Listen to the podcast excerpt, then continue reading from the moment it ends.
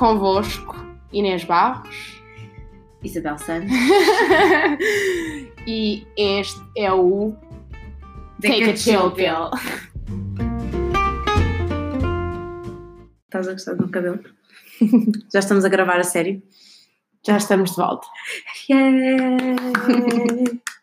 Falta a nossa intro. Na verdade, a nossa intro para esta Não, a nossa, relembra-te sempre que nós fazemos um grande, uma grande edição de som e a intro vem antes. Temos de fazer uma intro nova. Eu acho que Temos. aquela nós, estávamos, nós estávamos- um bocadinho envergonhadas. Take a Chill Pill. De quatro episódios já queres uma nova intro? Eu acho que sim. Vou pensar sobre o, o- o teu caso. Então, Isabel, Olá, ouvintes! Olá, Inês Barros! ouvintes para esta altura já desapareceram todos. Não desapareceram que eles continuam-me a perguntar, ok? Isto, isto é o, o impacto cultural que o nosso podcast teve, ok? O nosso podcast já serviu para uma coisa, no entanto, que foi Já? no outro dia, eu e a Isabel estávamos a preencher uma, uma candidatura para uma questão, enfim, extracurricular. Eh, e, e uma das perguntas da candidatura, e aquilo dava claramente eh, brownie points, era em que projetos, eh, para além deste, já estiveram envolvidas? Que coisas criaram juntas? E nós... Quatro episódios num podcast. quatro episódios num podcast, agora cinco. Yeah. Então, Inês, este quinto episódio eu ouvi dizer que é para comentar os Oscars, que é o, momento, é o assunto do momento no, no Twitter. Pois, O que é que tens a dizer? na verdade, Viste, primeiro, viste os Oscars? não vi, não vi. Também não vi. Não. Mas adoro o teu. Super ok, ver os Oscars é demasiado mainstream, by the way. Pronto, não vimos os Oscars, mas vamos comentar os Oscars na Eu mesma. sempre achei que os Oscars eram uma bimbalhada, mas aparentemente já não é. Não é? Não é, agora, agora ganham uma palmadora em cano, já deixou de ser. Não é? Os Oscars? Sim, os Oscars eu achava que era bimbalhada mesmo. Ah, tá. Não era. Não era tipo Ben Affleck e assim, que iam lá. Não. Epá, eu sempre achei que os Oscars era comercial e os festivais eram assim. Ah, sim, está bem, pronto. Inês, eh, cinéfila. eh, Eu não sou, eu não vi nada. Eu, Inês, cinéfila. eu vou dizer os três filmes que eu vi e do terceiro já me esqueci. Eu vi o Parasitas eh, sacado ilegalmente em casa, quando ainda ninguém falava do Parasitas. Olha, eu vi-o no El Corte Inglês, tá? Portanto, Pois, porque tu vais ao cinema, de facto, ao mas eu não. cinema. Eu sou cinéfila, tá? Depois eu vi o Once Upon a Time in Hollywood, temos de falar sobre esse. Por favor. E. eh, qual é que eu vi? Eu vi um terceiro, eu tenho a certeza. Já não sabes. o Joker, eu vi o Joker no Ah, cinema. Ok. Eu vi o Joker e não, não gostei, não é meu género. Inês contra corrente. Mas então, Once Upon a Time in Hollywood, que toda a gente achou que ia ganhar. Um, achou? Eu, eu acho que as pessoas. Eu não. Eu acho que não foi bem assim. Eu acho que algumas pessoas que dizem. Ai, também vi The Irishman e Marriage Story. Calma, calma, calma lá, que eu consumo tudo o que é mainstream do Netflix, tá? Já não Já eu não. Um, o Once Upon a Time in Hollywood. Aquilo, as pessoas não achavam que ia ganhar. Não? Não, aquilo, as pessoas. Algumas pessoas. Ah, também vi o do Woody Allen. Eu estou aqui esquecida. Não não teve nomeado nomeado. para nada. Mas foi um dos meus preferidos. Pá, Que agora, agora não podes dizer que gostas do Woody Allen por razões, não é? Mas ele é, ele é muito melhor do que todos os outros. Mas eu vou explicar. Ok. Então, as pessoas, há pessoas que dizem que este filme de Tarantino é um dos melhores que o Tarantino já, já produziu. Mas essas pessoas, essas pessoas, calma, essas pessoas já perceberam que são meio contracorrente da, da opinião mainstream, Hum. na qual se insere o povo. e essas pessoas, como é lógico, el- el- o que elas dizem é não vai ganhar nada porque, Porque isto é, é tudo. Ah. Percebes? É isso mesmo. Portanto, um, aí para os cinéfilos de, do Twitter, eu estou-vos a ver, só aqui para criar eh, polémica, porque nós adoramos polémica, nem eu nem Inês Barros gostámos do Once Upon a Time in Hollywood É assim, eu não. Eu não eu, e não achámos que fosse um filme muito interessante. Portanto, eu aborreci-me eu aborreci um bocado, mas eu tenho alguma vergonha de dizer eu isto, só- eu só gostei aparentemente é do, muito eu só bom. gostei do, fi, só Do gostei final. Sim, sim. E- até, até ao fim foi tipo, pá, E há uma parte, e há uma parte muito boa também. que eu vou desvendar qual é. Que é uma parte em que os dois personagens principais masculinos vão assim andar num carro, tipo um Cadillac, uma coisa qualquer, pela Califórnia, ao som de California Dreaming, interpretado por aquele, por aquele tipo gajo da América do Sul. Qualquer, tipo, qual é que é o nome dele? Não me lembro. Não sei. Mas eu no final não posso por causa dos direitos de autor, mas se não punha aqui para vocês ouvirem, se não, se Não não, vou ver o filme não também. Exato. Mas atenção, eu era, eu fazia parte do grupo de pessoas que não conhecia a história. Portanto, eu sou Ah, aquela eu pessoa a estranha. Não, que saiu, conheci- do, saiu do, do filme a pensar esta gaja aparecia ali e era assim uma Não, personagem. não, eu conhecia a história e percebi as referências. Pá, malta, eh, ainda assim, o filme era. Pá, a maior parte do filme não, não, não, não me entusiasmou, vá. Estás a ofender pessoas. Pá, desculpa, eu adoro polémica, lancei a polémica. Agora, eh, virem-se com aquilo que eu disse. Pronto. Um, e, o- e o Parasitas, foste ver? O que é que achaste? Já agora, já agora vamos aqui Adorei falar, não é? Parasitas, eu adorei Parasitas, porque eu estou, não sei se sabes Inês, mas eu informo que eu estou muito entronizada ah, na, na produção audiovisual sul-coreana, ok? Eu já, eu antes agora de vocês todos serem fãs, eu já, eu já conhecia, eu já via, portanto, eu adorei, já conhecia e fui ao cinema ver, ok? E acho que foi muito merecido, é verdade means, porque é um Oscar e ninguém quer saber. e, e, o, e o discurso do hum, uh, gajo do Joker, do Joaquin Phoenix, um, Não há, sobre... paciência, não há paciência para ricos a fazerem discursos moralistas, pronto. Não vi o discurso, mas foi isso, não há paciência, pronto. Era assim um... Era assim um discurso. É assim, nós, nós vamos ao inferno, mas, mas isso já sabemos há muito tempo. Era assim um discurso a dizer que nós humanos nos sentíamos entitled a fazer tipo, imagina, em, a, a inseminar vacas para elas darem bebês de vaquinhas para depois roubarmos o leite à vaca para depois vendermos.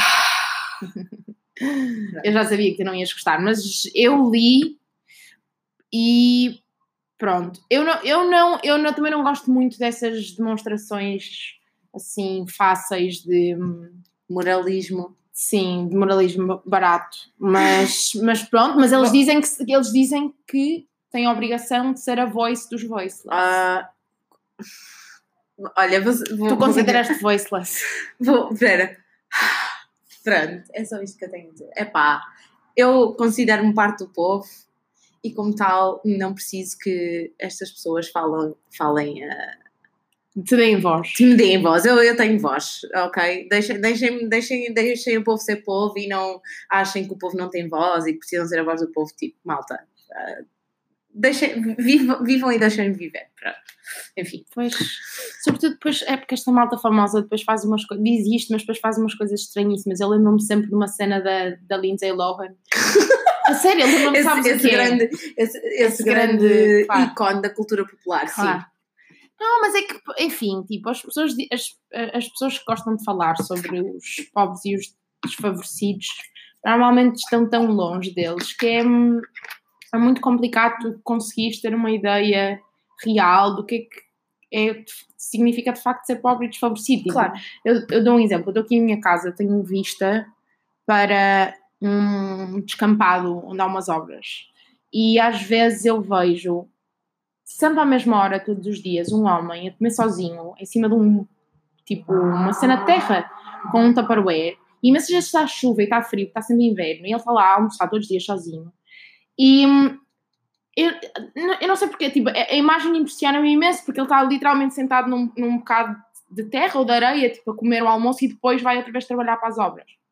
Então, eu, eu tento sempre ser muito modesta a fazer qualquer comentário sobre a pobreza e sobre pobres, porque eu acho quase desrespeitoso, tipo, eu, eu nunca posso imaginar o que é que é, hum, e como eu, me- me- pela natureza da vida, tendo acesso a outras coisas, me sinto entitled a queixar-me de outras coisas, como eu sou assim, eu não posso abrir a boca para falar de nada, eu só posso Inês para presidente. Sou presidente, como a piminha, Inês para presidente. sabes? Mas a sério, ela tem razão. Portanto, é assim, vocês mostram-me o Joaquim Phoenix a fazer eh, discurso e eu olho.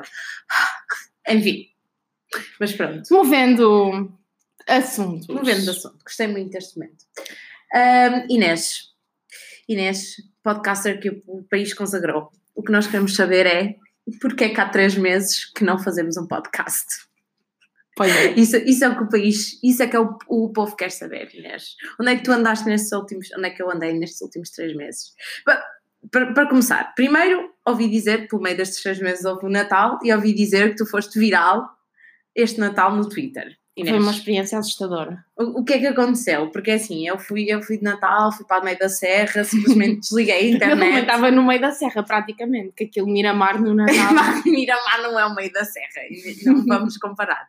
Isto é comparação ricos-pobres, não Miramar, serra não é a mesma tá bom, tá bom, tá bom, aceito. Ok, foste viral no Twitter. Então, pois, é assim, o meu Natal, aquilo tem um potencial humorístico enorme, porque a minha família, Claramente eu, eu vivo numa família muito, minha família, muito normal. a minha família, não, mas a tua também, a tua é maravilhosa, porque a tua avó, tens de contar essa história, que ligaste a dar os parabéns à tua avó e disseste, ah, para o ano, espero que estejamos aqui para contar outros. E ela? E E ela, ela- disse assim, espero que não. Espero que não. Estou aqui a fazer nada. Um, a minha família. A minha família é assim, há uma parte, eu, eu passo os natais com a minha família materna, que é em grande maioria de uma terra no, no- em Gaia chamada Afurada. Que é uma vila. que é já uma vila-. Claro, né? Já todos sabiam. Ah, pois eu já falei Já da tive então, já ideia. falaste tudo da furada. Pronto, e as pessoas da Afurada são muito engraçadas, não é? As pessoas da Afurada são muito engraçadas porque, pá, começando no meu avô, o meu avô é aquele típico português que todas as histórias que conta, os outros são burros, ele é um herói. Toda a noite a contar estas histórias. Nunca há uma história em que o meu avô pá, tenha sido comido por lorpa, nada, sabes? Era, os outros eram os burros. Isto é meu avô, que come de boné à mesa. E, e Mas espera, e aposto que é daqueles, daqueles bonés que dão de borla na volta a Portugal Claro, quando com há rede atrás. Sim, é desses, claro. Com a rede, adoro. A minha avó, de casaco impermeável, sempre cheio de frio, e carteira tiracolo, que foi um castigo para lhe tirar. Sim, avó, sabes que podes pôr a carteira na cadeira. Ah, Porquê, então bem. porquê que ela não tira a carteira? Pá, porque não sei, ela no fundo, no fundo, ela não se está bem a acreditar. Pronto, e depois é a minha tia, que trabalha na Cerci Gaia, eh, o, meu, o meu tio, que é o tal que tem a orivesaria, que me deu a viralidade. Eu estava cheia de medo, porque eu só pensei, isto está a chegar a tanta gente, que Mas espera, vai chegar a ele. conta, conta, conta lá o Mas Twitter. a minha família, lá está, tipo, é- é- o Twitter, o Twitter e as pessoas que frequentam o Twitter, é, é- é- tipo, aquilo é disruptivo para as pessoas que não frequentam, ou seja, estava a pensar, isto está a ficar tão viral que vai chegar ao meu tio. Nunca, porque é, é- O teu tio não vai ao Twitter. não, nem, não vai, não- o meu tio não, não se dá com pessoas que sabem o que é, que é o Twitter, então aquilo não, havia, não havia Porque o tio hipótese. da Inês, esse sim é do povo. É, é isso! Malta, vocês não são do povo. A minha família é muito é. do povo. A minha família. eh, Pronto, temos de perceber que a- maior parte da minha família, a que estava lá, não, tirando um tio meu, ninguém tem estudos. São pessoas que têm a quarta classe. eh, inclu- Incluindo a minha mãe e o meu pai. O meu pai tem pouco mais. Não, o meu pai ainda estudou um bocado, mas. hum, pronto. O meu, pai, o meu pai há uns anos a explicar-me que era elegível para as novas oportunidades, portanto, ele no décimo segundo ano não pode ter. É A minha questão então é, porquê que o teu pai não fez as novas oportunidades? Porque ele acha que ele não gosta de estar na presença de mulheres com mais de 50 anos e aquilo é só velhas para ele. É verdade, é verdade mesmo. Ele desistiu de uma aula de natação porque dizia que eram muitas velhas. Mas ele é o mais velho de todas. O meu pai tem 70 anos. Mas ele não. O teu pai gosta de estar rodeado de juventude, acho que sim. Ele adora, claro. Então, ele, ele- o sonho dele é que nós estejamos sempre lá em casa. Ele está sempre a dizer: Traz Isabel. Ai, Eu adoro- obrigada! Adoro conversar convosco, adoro Ai, sentir o Saudades, saudades do Sr. Valdemar. Inês, fica à espera do convite para ir à tua casa. Bem, foi isso, meu Natal. Muitas conversas à mesa, racistas. Um, Amiga, mas eu quero assinalar que tu foste retweetada por um, por um, também por um ícone do Twitter português. Dois, Dois. Fernanda Câncio e Daniela Oliveira. O Daniel Oliveira. Ah, Daniela Oliveira também. Ah, pois. amiga, ainda bem. Olha, ainda bem para ti. Há lá muitos seguidores que vieram daí. Sabes que eu já percebi como é que funciona a cena da vira... do- Não se diz viralidade, pois não. Diz. Da viralidade no Twitter, que é aquilo, se tu tu pões um, um tweet e se aquilo nos primeiros 5 minutos tiver um determinado número de likes, deve haver um algoritmo qualquer que identifica que há potencial ali De para aquilo viralizar. Então, eles inserem o teu tweet numa série de canais. Canais eh, devem ter as pessoas Timelines, divididas por tipo, esta pessoa, esta pessoa é tendencialmente de esquerda, esta pessoa é tendencialmente, fala tendencialmente de política. E tu entras nesses canais e de repente tu percebes aquilo saiu totalmente fora do teu controle. Yeah. É Para- interessante. Portanto, a pergunta é: para quando o próximo tweet viral? Pois, só que eu odiei, nunca mais. Eu às vezes, eu juro, eu às vezes penso em coisas que eu sei que viralizavam, mas depois eu penso, que tipo de pessoa sou eu que em uma semana consegue ter dois tweets virais? É que isto é o maior pesadelo de alguém, é tu pensares assim. Como assim? Eu agora Há pessoas penso que matavam como para as ser massas. virais. As massas adoram, isso é péssimo. Isso é tudo o que eu não quero. Se bem que o Isso foi- dizia que. isso, isso foi ofensivo em muitos níveis, mas ok. O Tolstói dizia que hum, assim, o, que era o que o, o, o, que o o povo- povo definia que era bom é o que era de facto bom. Tolstói. É só. Ai, eu, eu voltei a ler Tolstói, eu queria tanto dizer isto, é tão importante para mim. Então, eu andava, acabei de ler o, o Petersburg, já estamos nos 16 minutos, isto é a Lagardère, o Petersburgo do Andrei Belli e não percebi rigorosamente nada e foi uma tortura ler o livro do início ao fim. Já tinha tentado ler o livro aqui há uns anos, mas aquilo é um livro que o Kafka, desculpa, que o Nabokov diz que a par com Metamorfose foi uma das maiores obras-primas do século XX. Por isso, tu pensas, tipo, isto, tem- isto é um livro bom, eu tenho que conseguir ler, não percebi nada. Uh, e, e foi difícil, tipo, ler, estava difícil ler, convencer-me a ler. Por isso é que demorei uns meses. Ah. Mas agora voltei aqui ao meu Tolstói, do coração, e é impressionante, tipo, eu gosto, eu já percebi, eu não posso, eu estou numa fase da minha vida que eu, eu esforço-me tanto, eu, contrario tanto a minha, eh, uso tanto a minha força de vontade para fazer determinado, determinado tipo de coisas que não me dão prazer nenhum, que eu tenho de reservar a leitura para coisas que me dão prazer, porque eu não tenho, é como se a minha chávena de força de vontade tivesse, eh, percebo. está a perceber? Eu ando há dias para começar um novo livro com o pai do Filipe Roth. Queria ler há imenso Qual tempo. é, qual é? O Complexo de Portnoy. Ai, eu já li. Começa com uma li. situação muito, inter- muito interessante. Pronto. Ahm, e cada vez que vou no autocarro, quando tu ah, não me dás Compensa. boleia para o trabalho, Inês Barros, e tenho que ir junto com as massas de transporte público, onde poderia aproveitar para aumentar o meu nível de cultura e ler ah, ah, o, o ótimo livro que acabei de comprar, ahm, dá-me só pouca vontade e adormeço. Eu percebo, eu O compreendo. que, o que me leva a perguntar o que é que São coisas aconteceu. que acontecem. Essa piada veio direto da furada.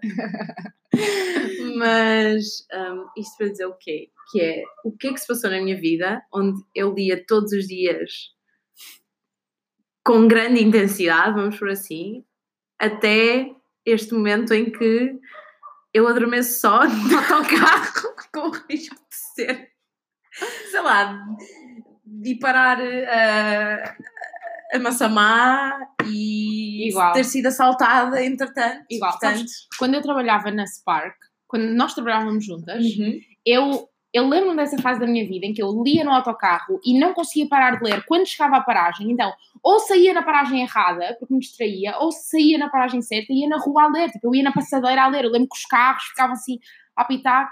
Eu precisava, de, eu, eu, precisava de saber o que é que vinha a seguir. E agora, na verdade, eu, eu tenho de fazer desafios mentais e dizer assim: três páginas.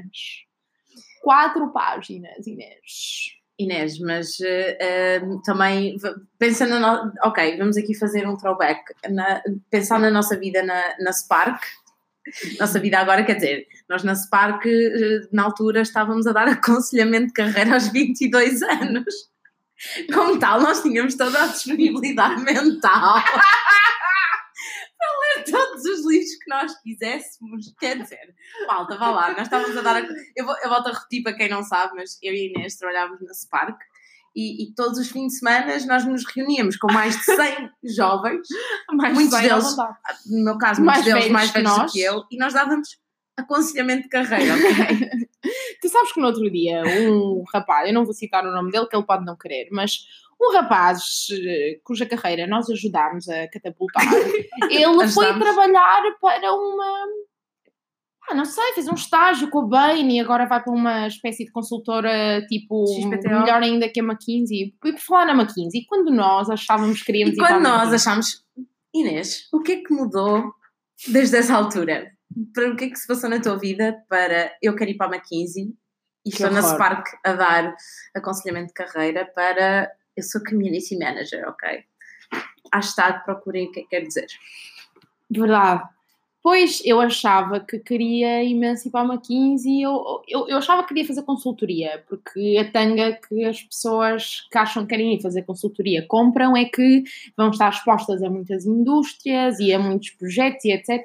Mas depois eu, eu acho que percebi, eu acho que percebi até rapidamente, eu não me lembro o que é que aconteceu, mas enfim, hoje em dia eu, não havia dinheiro nenhum no mundo que me pudessem pagar que me levasse para uma consultora trabalhar. Mas, mas é engraçado porque na, numa altura tão empreendedora como essa da Spark, porque nós, aqu- aquilo era um trabalho criativo e de problem solving, não é? Que é o que eu imagino o oposto de uma consultora, eu achava que queria ir para uma consultora. Depois já sei, os sonhos morreram-me todos quando eu fui trabalhar para uma empresa grande. Quando eu fui para a Microsoft, eu percebi que eu nunca poderia trabalhar em empresas grandes.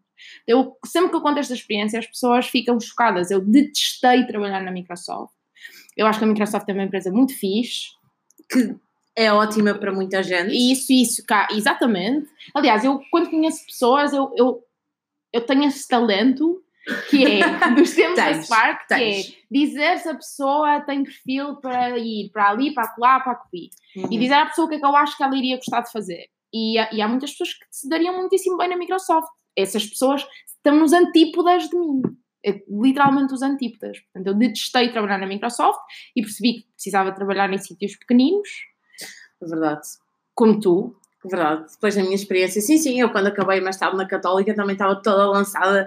Tipo, não, vou ser consultora, eu vou arrasar nesta vida, eu vou me vestir todos os dias com Executiva. É como executiva, business, bum, bum, bum, smart business. smart business, casual cenas, a tirar estratégias o dia todo. Amigos, by the way, eu tenho amigos que trabalham em consultoras e a maioria deles diz-me que aquilo é tipo o trabalho, o trabalho deles é fazer PowerPoints. Portanto, Hum. vamos já aqui destruir os vossos sonhos. Se o vosso sonho é trabalhar a fazer PowerPoints, Hum, estão no caminho certo. PowerPoints Se não, com péssimos designs, ainda por cima. é verdade!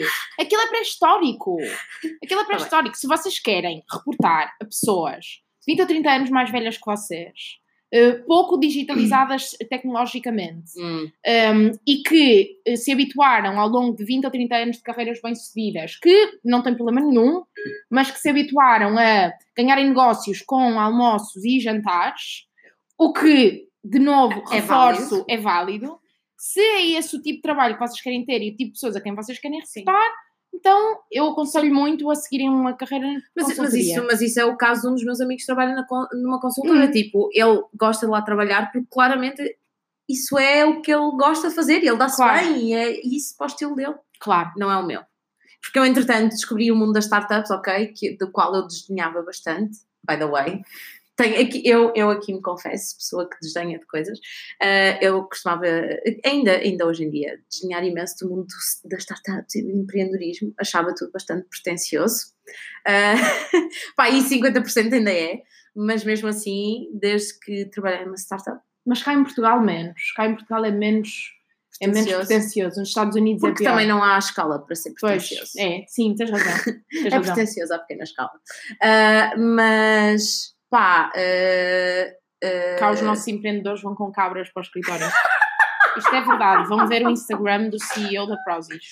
olha, oh Inês, se tu fosse o CEO da Prozis... Ele é um CEO de Braga. Há uma distinção a fazer. Estamos a discriminar aí um bocadinho o pessoal que não é de É Lisboa. assim, ele na verdade, ele é um dos mais bem-sucedidos, é verdade. Atenção, se tu fosses CEO da Prozis, tu se calhar não levavas uma cabra para o escritório, levavas duas, tá? Por acaso, não, mas este, este é um tema interessante porque, hum, Isabel, para além de nós gostarmos muito de startups, nós próprios. Ah, eu, eu nunca tinha pensado nisto. Eu só Sim. há coisa de um ano percebi que era uma hipótese em cima da mesa para mim eu ter uma coisa minha. Eu Uhum. era daquelas pessoas que dizia que não, que nunca gostaria de fazer. Porque a, minha, a minha mãe tem um negócio dela, uma coisa pequena, mas ela trabalha por conta Mas a própria. tua mãe é empreendedora, como os A meus minha mãe é pais. empreendedora, claro, é verdade. Ela tem a sua startup. Um, mas eu achava, eu, eu tinha visto sempre isso ao longo da vida, eu achava que trabalhar para outras pessoas era ótimo porque tu tinhas o melhor de dois mundos, que era tu podias trabalhar no que tu querias, mas sem, sem a responsabilidade de ter de pagar. Pois, mas agora não, eu não vejo as coisas bem assim. Quer dizer, eu ainda acho que há muitas empresas muito fixes para se trabalhar, Uhum. a maior parte delas tem menos de 100 pessoas. Sim, e provavelmente são na área tech, desculpem malta, mas é verdade. Sim. Uh, também precisamos de alguém para gerir a logística dos supermercados aí do continente e do Pingo Doce. É válido, precisamos todos comer, eu preciso ir às compras, mas pá, uh, não acho muito interessante. É um Sim. facto.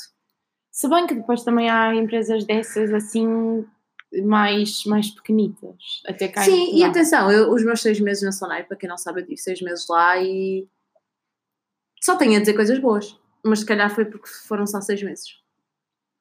Pois, eu acho que tu tens muito mais resiliência, para utilizar aqui um tópico que alguém no trabalho me está sempre a pedir para desenvolver, Resiliência. a minha resiliência. Achas? Um, ah, eu acho que não.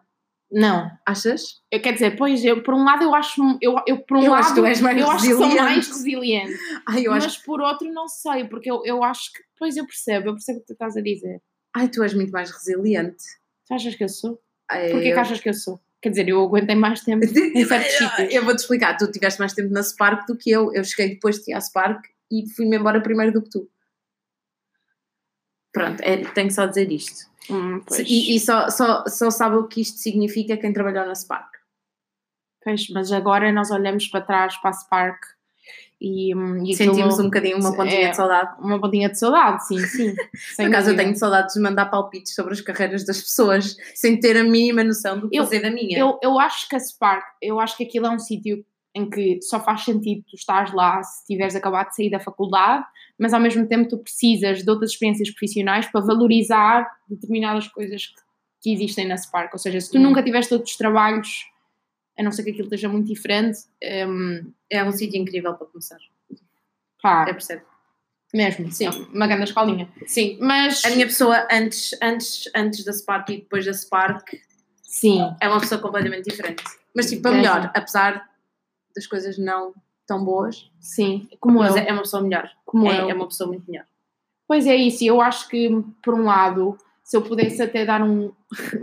Voltando ao aconselhamento de carreira, se eu pudesse dar um conselho a pessoas jovens, hum, porque isto infelizmente só dá até uma certa idade, que se sentem um bocadinho perdidas. Tipo eu.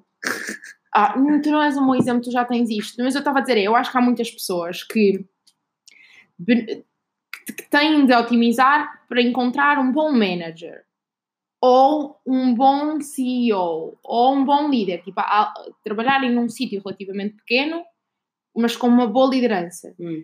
para aprenderem regras, regras mesmo simples. Eu, eu vejo atualmente no meu trabalho, há, há coisas que nós aprendemos na Spark que são básicas, tipo check, double check, triple check. Uhum. Não há ninguém que tenha passado pela Spark que não saiba o que é que isto Fazer. significa. True. Mas tu True. trabalhas com E há imensa gente que não 99% tem das pessoas não, mindset, não, não, não têm, não têm. E as pessoas, eu, eu lembro que me parava o coração se eu me enganava Certo, em alguma coisa certo. lá. Eu, a sério, Não, eu não, é ficava com verdade. Ansiedade. ansiedade terrível. Sim, sim, sim. sim. E, ele- e pronto, e a maior parte das pessoas não. Sim, claro que isso levado ao extremo depois acaba ah, com pessoas como eu que, que se, eventualmente se despediram, mas.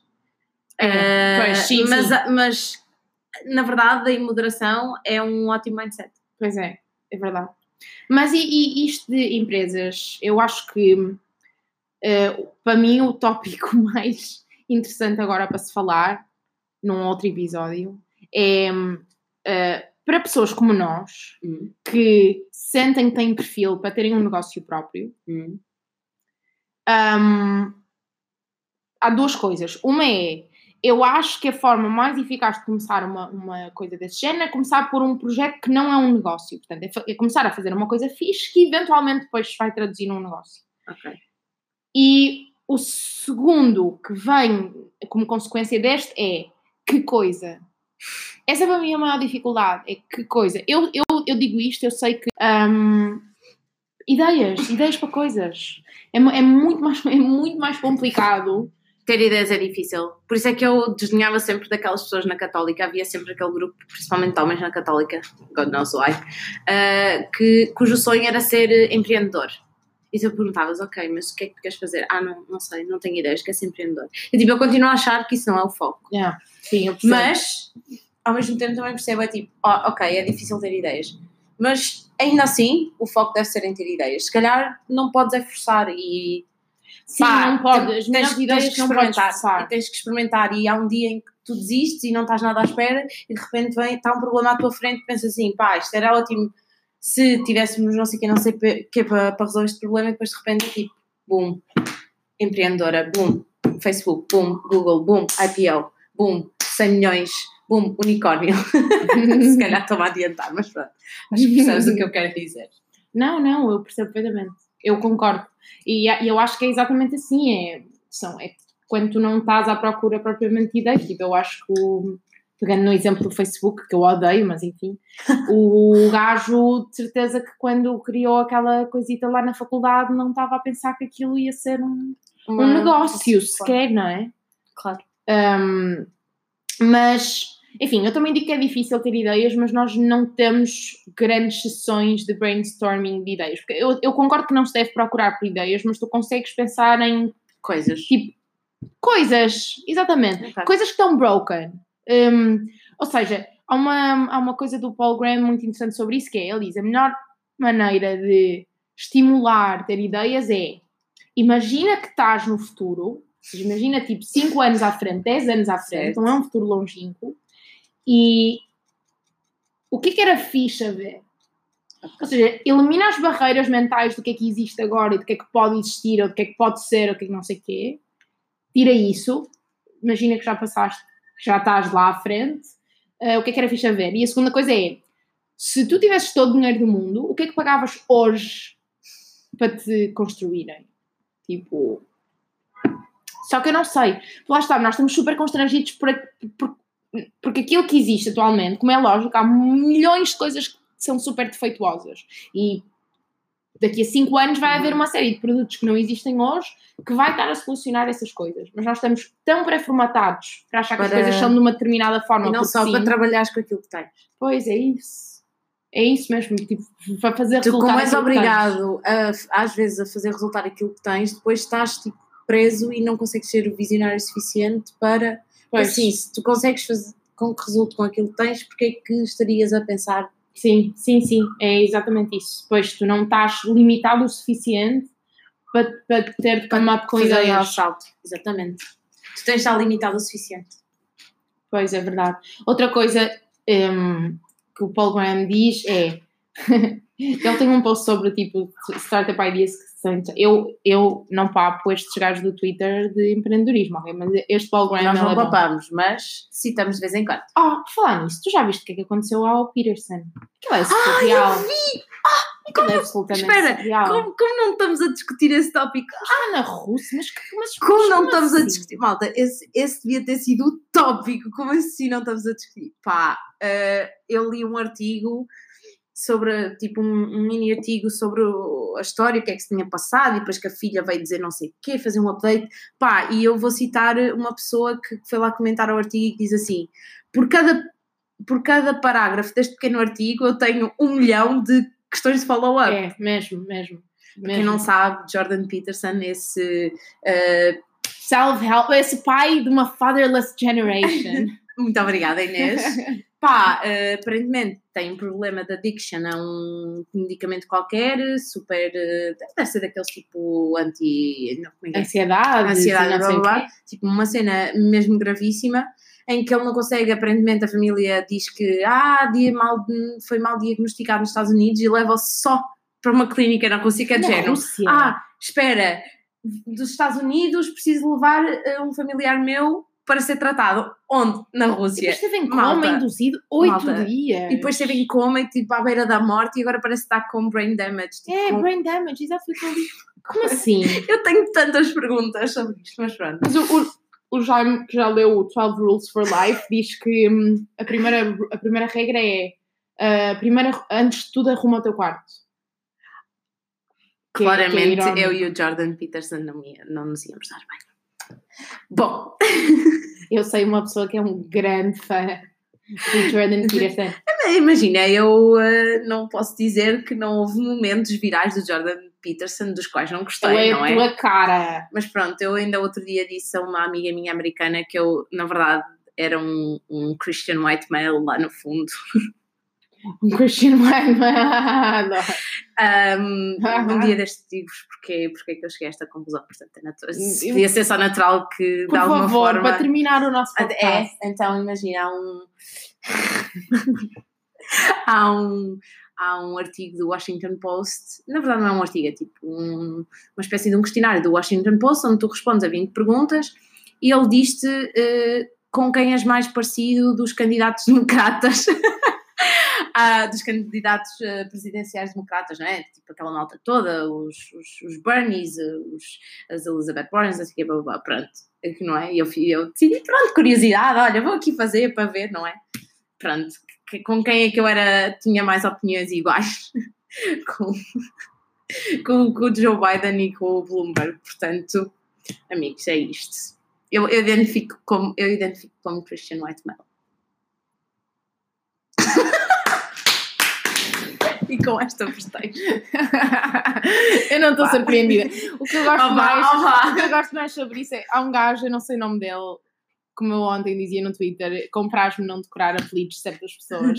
Havia um gajo que dizia assim, é um gajo do Partido Republicano, a dizer qualquer coisa sobre não sei quê, dois eh, multimilionários a candidatarem-se a- aos governos dos Estados Unidos, quer dizer, e só conheço um deles. Portanto, era um gajo tão rico para quem o Trump não, era, não podia ser considerado. Sequer. Uhum, tá? Enfim. Até à próxima, meus Até à queridos. próxima, ouvintes.